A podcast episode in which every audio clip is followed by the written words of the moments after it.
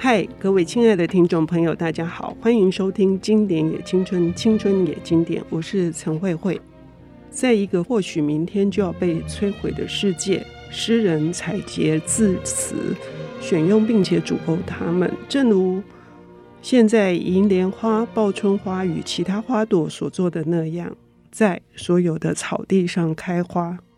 在一个或许明天就要蒙上毒气的世界，他们小心翼翼地展现自己的花瓣与花萼，四瓣、五瓣或者七瓣，平滑或者锯齿状，一切如此精密，美到极致。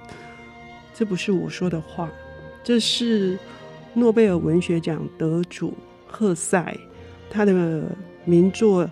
流浪者之歌，彷徨少年时，影响了无数世代的年轻人。这是一九四零年四月，他写给儿子马丁的信。这时候，赫塞已经六十出头岁了。那赫塞为什么会写出明天世界就要被摧毁的时候，还有什么是我们可以依傍？然后，若是。那一些战争集中营里面释放出可以一口气杀掉上千人、上万人的这个毒气的时候，然而大自然里面还是有那些花朵，它们以精密的这些细致的展开它们的美。今天我们邀请到的领读人呢，他对于德国文学、法国文学。都有很深的造诣，同时呢，也是我心目中非常优秀的文学编辑。他是开朗文化的总编辑，也是最近《这一世水年华》全新版的专案编辑。我们要来欢迎林家任，家任你好。哎，主持人好，各位经典青春的朋友，大家好。嗯，我刚刚念那一段呢，我是非常的有感触哈。可是这本书很奇怪。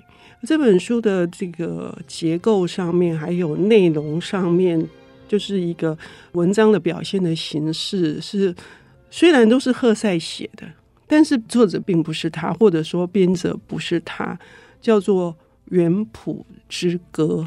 家人可以跟我们谈一谈哦，这本书是怎么样诞生的？呃，《远浦之歌》的出版时间在德国是一九九二年。那当然，赫塞并没有写出这一本书。怎么说呢？因为这本书出版的时候，赫塞其实已经不在人间了。那这是他们的编辑用一个特定的主题，就是从赫塞过去的所有的作品，不管是已出版或者是未出版的文章，还有是他的诗，还有赫塞的画画，把这些透过共同的主题，就是远谱。这件事情把它串联起来，等于是算是一个特定主题的汇编。因为如果我们还有印象的话，曾经见过赫塞的照片，你会觉得，OK，这个七十多岁、八十多岁的老人，他虽然身形非常的清瘦，可是他有一双非常明亮的眼睛。一个同龄的老人来说，他的眼睛是有点明亮的过分哦。那我们也许身边也可以发现，如果你常常亲近土地的人啊，他的心。老实说，特别的干净。那我们从赫塞的这个作品里头，事实上也可以发现同样的特质。那赫塞的这一本《远浦之歌》呢，为什么说不是他的作品？因为就像我们刚刚讲，是从很多作品集结的嘛，用一个特定的主题贯穿起来。但是我们可以从中看到了一个从一而终的精神，就是赫塞对于土地、对于植物的那些爱。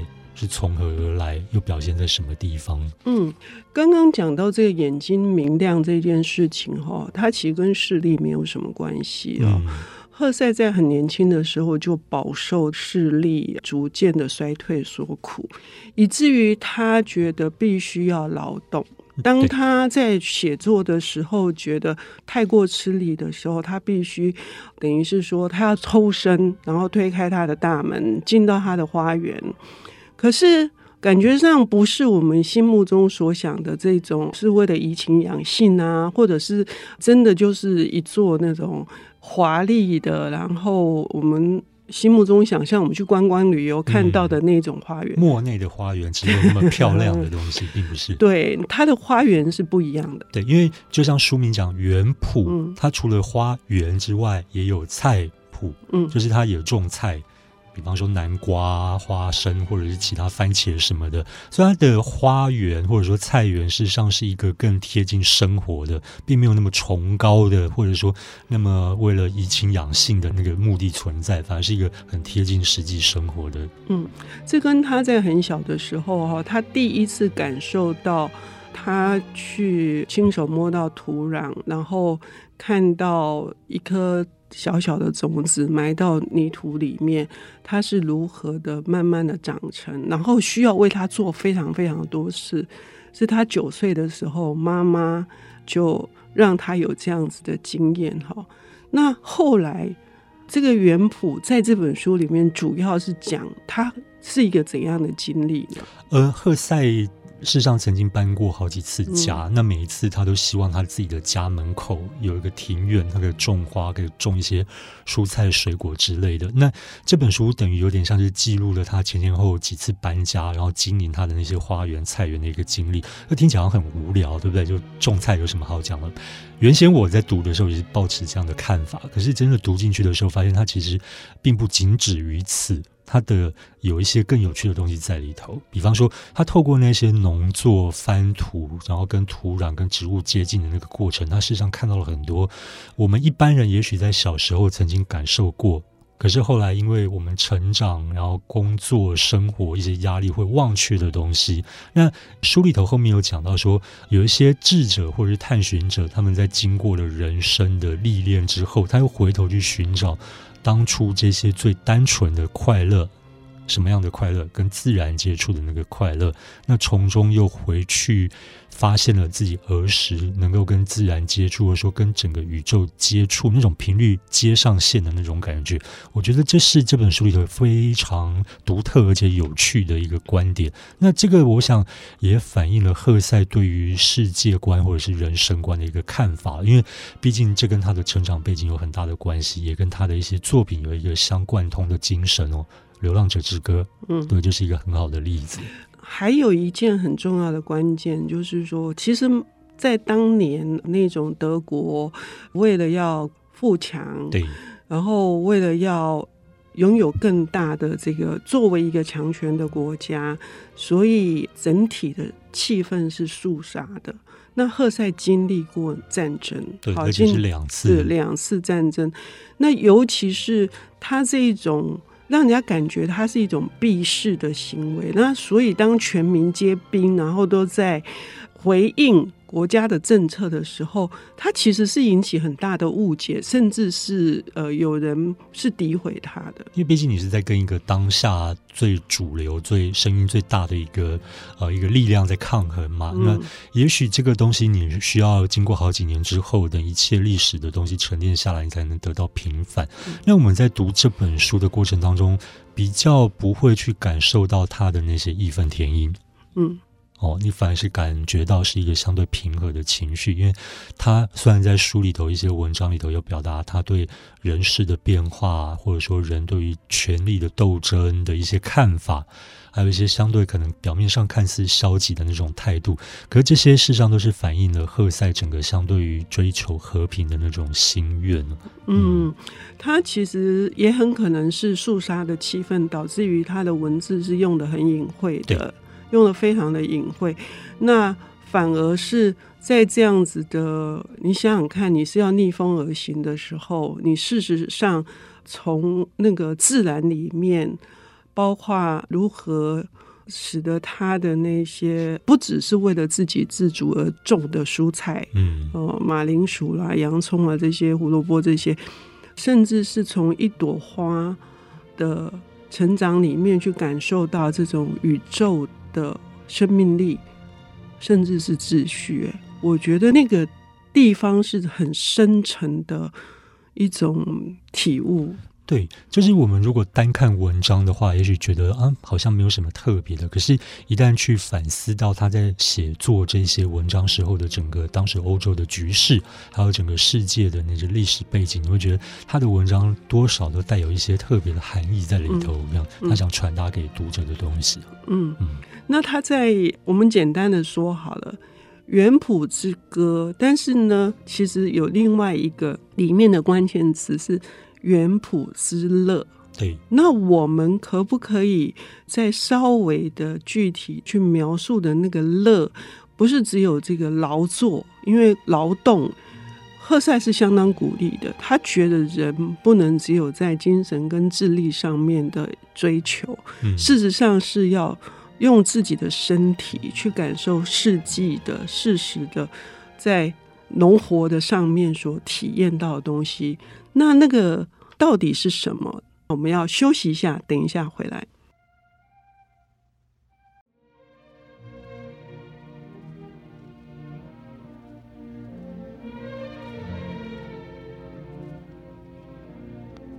欢迎回到《经典也青春，青春也经典》，我是陈慧慧。我们今天邀请到的领读人是对于心灵成长，或者是如何去激发我们内在的，也许跟这个外部世界的断裂，能够重新透过更多内在的神秘的力量，促使我们可以去把自我能够更完整化。那他是开朗文化的总编辑，同时也是最近忙于《追忆似水年华》的第二卷的编务的林家任。家任他为我们带来的这本书是赫塞的《原谱之歌》，这不是赫塞本身的特别所写的一本著作，是由主编依据赫塞对于大自然。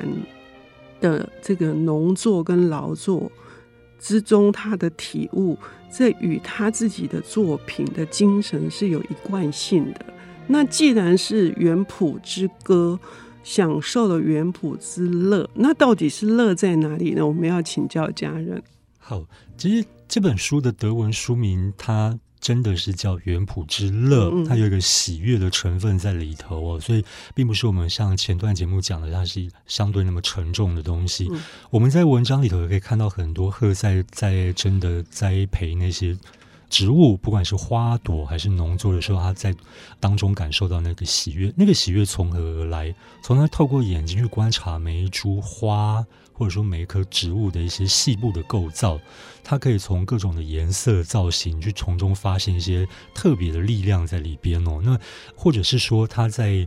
像这样的田园生活，因为他当时前后迁居过好几个地方，那有一个蛮长的时间是住在那个瑞士境内，嗯，哦，在一个湖畔的小屋，嗯、波登湖畔，呃，那个是在德国南部 Bodensee，那个是波登湖畔的，在然后后来有在那个朋友的家里，在伯恩那边，瑞士的伯恩那边，对对，嗯，然后呢，其中有一段是讲到说这样的生活，田园生活，在入夜之后，他看到了什么？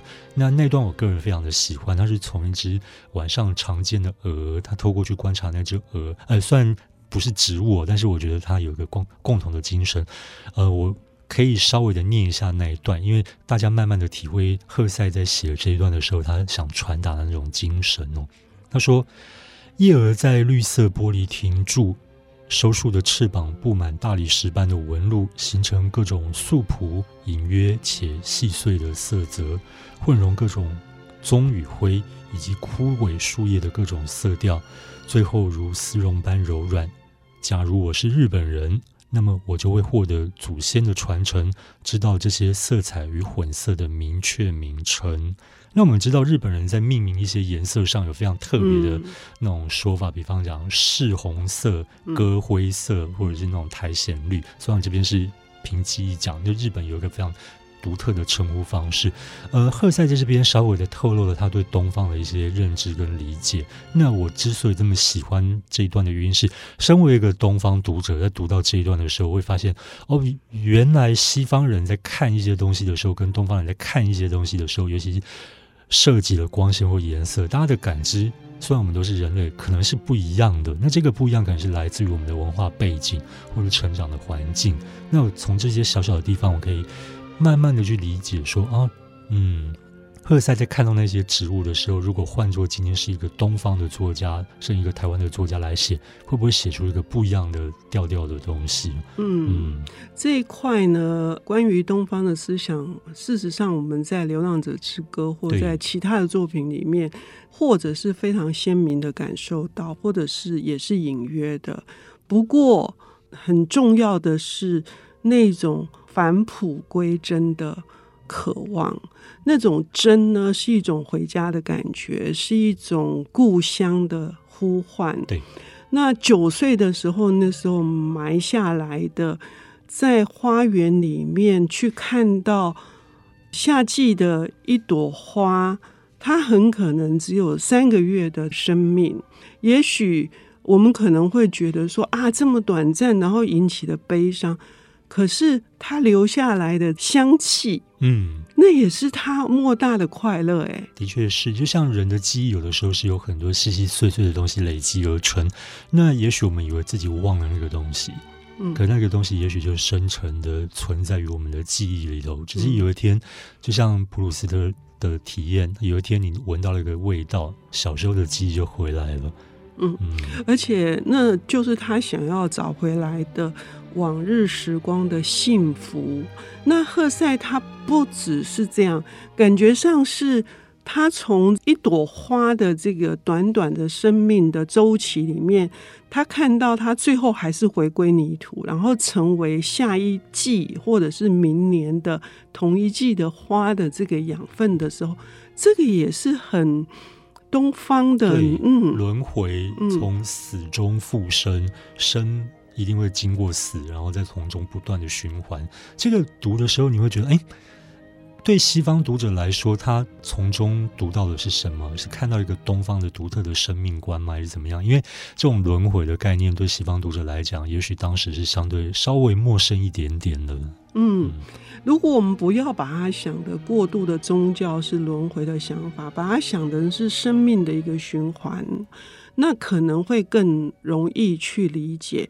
这个也会产生一种内在的坚实的对于那个活力、生命力，因为他是生生不息的嘛。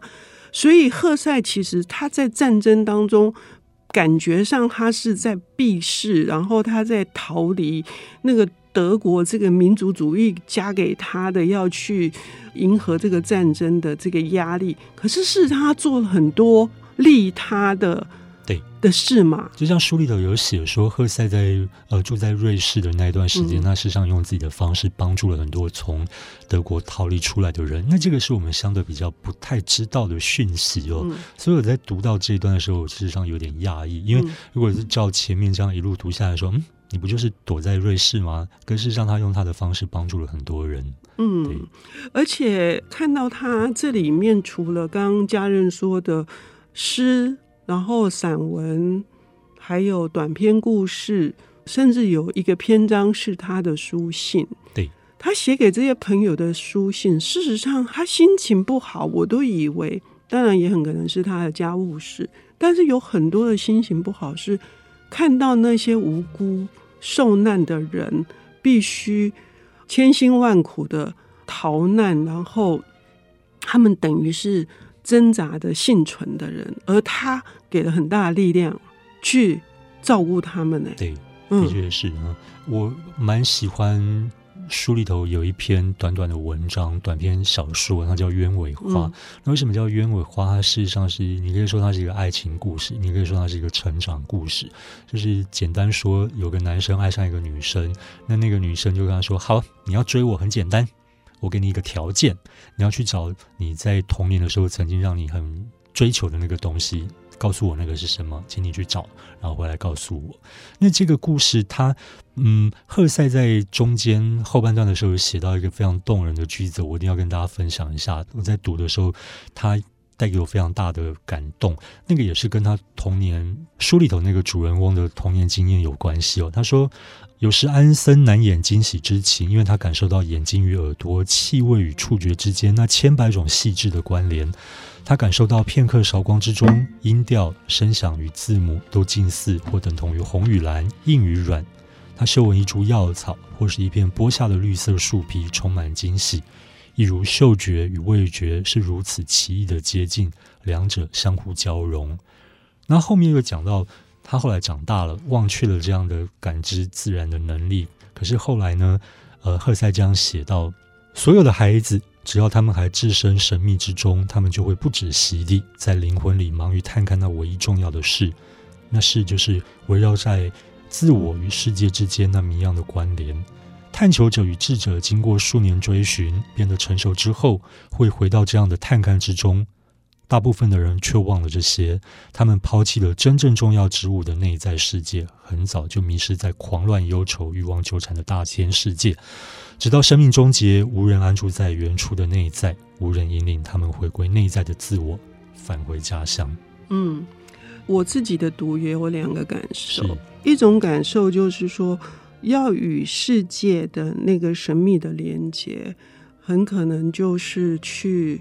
体会那些受难的灵魂，是，这是一块；另外一块，它是回到原初的内在，安住在原初的内在，那就是纯洁、纯真的。我觉得是他在这个原朴之乐的这个过程当中，好像就是杂质。去掉那些那个文明战争的这些杂质的那个世界，那就能慢慢的让自己沉淀下来，淘洗。所以我们可以理解为什么赫塞的眼睛这么的干净。嗯，现在我的视力很差，但是我希望一样的明亮。嗯、你可以开始准备种花种菜。对，我们的气质，他台东有一块地，我现在在觊觎，不不是他，是他的家人哈。